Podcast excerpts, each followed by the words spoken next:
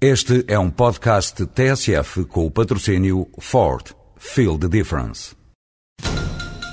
Estamos a acompanhar a grande manifestação que juntou mais de 2 mil pessoas no Rocio.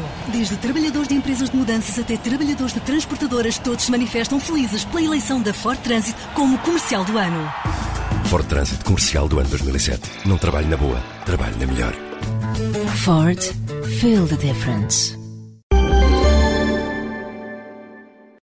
Instituto Nacional de Estatística revelou esta semana que o déficit público se situou em 2006 em 3,9% do PIB, bem melhor que os 4,6% estabelecidos como objetivo inicial do governo. Esta é, indiscutivelmente, uma boa notícia para o governo e para o país.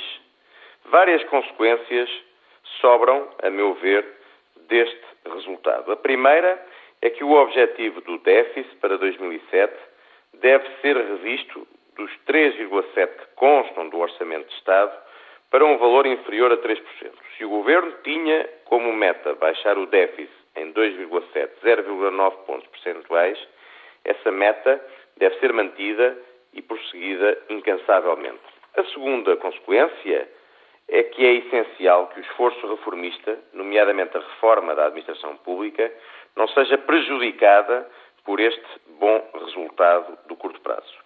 A terceira consequência é que faz todo o sentido, tendo em atenção o Orçamento de Estado para 2008, iniciar a reflexão e uma discussão séria sobre uma possível descida de impostos. E porquê?